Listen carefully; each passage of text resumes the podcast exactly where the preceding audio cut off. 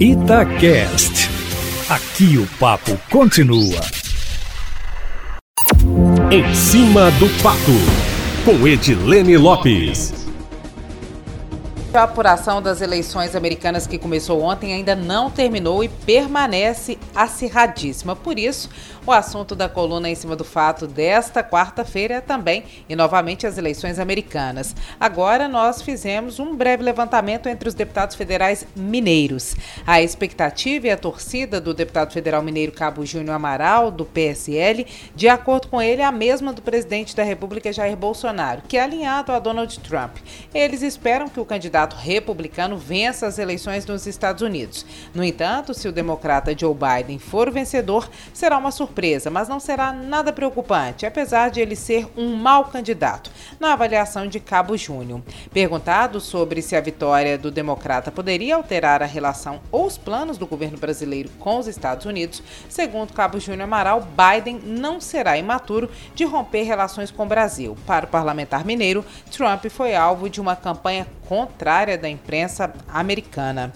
Já para o deputado mineiro petista Rogério Corrêa, o que se espera nos Estados Unidos não é nem tanto a vitória de Biden em si, já que ele é um democrata conservador não tão diferente dos republicanos. Mas o mais importante é a retirada de Donald Trump, de acordo com ele, que ele afirma ser um Bolsonaro norte-americano com tendências, abre aspas, fascistoides, autoritárias e negacionistas do ponto de vista da ciência, fecha aspas. Para Rogério Correia, a derrota da ultradireita americana terá repercussão mundial importante, inclusive no Brasil, já que Trump, segundo ele, fecha os olhos para questões ambientais e de direitos humanos e esse tipo de postura com a derrota dele, acabará ficando isolada.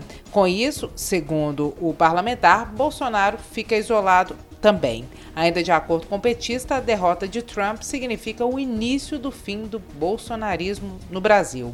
Ouvimos ainda um terceiro deputado federal mineiro, que se classifica como de centro. Em off, ou seja, sem que o nome dele seja publicado, ele disse à nossa coluna que a principal preocupação dele é com o distensionamento ideológico, que deve ocorrer caso Joe Biden seja eleito. Ainda de acordo com esse mesmo parlamentar, o alinhamento bilateral que o governo brasileiro tem promovido hoje com os Estados Unidos não permanecerá caso o republicano não seja eleito, o que obriga o Brasil a voltar a se relacionar com outras nações de forma mais intensa.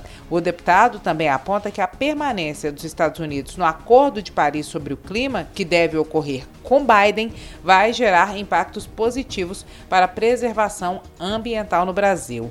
Entre Donald Trump e Joe Biden, aqui no placar em cima do fato, Eustáquio Ramos, entre direita, esquerda e centro, deu dois votos para Joe Biden e um para Donald Trump. Mas nos Estados Unidos a apuração permanece a todo vapor e a disputa é acirradíssima, conforme nós estamos acompanhando ao longo da programação aqui na Itatiaia. Amanhã eu volto, meu amigo, sempre em primeira mão e em cima do fato.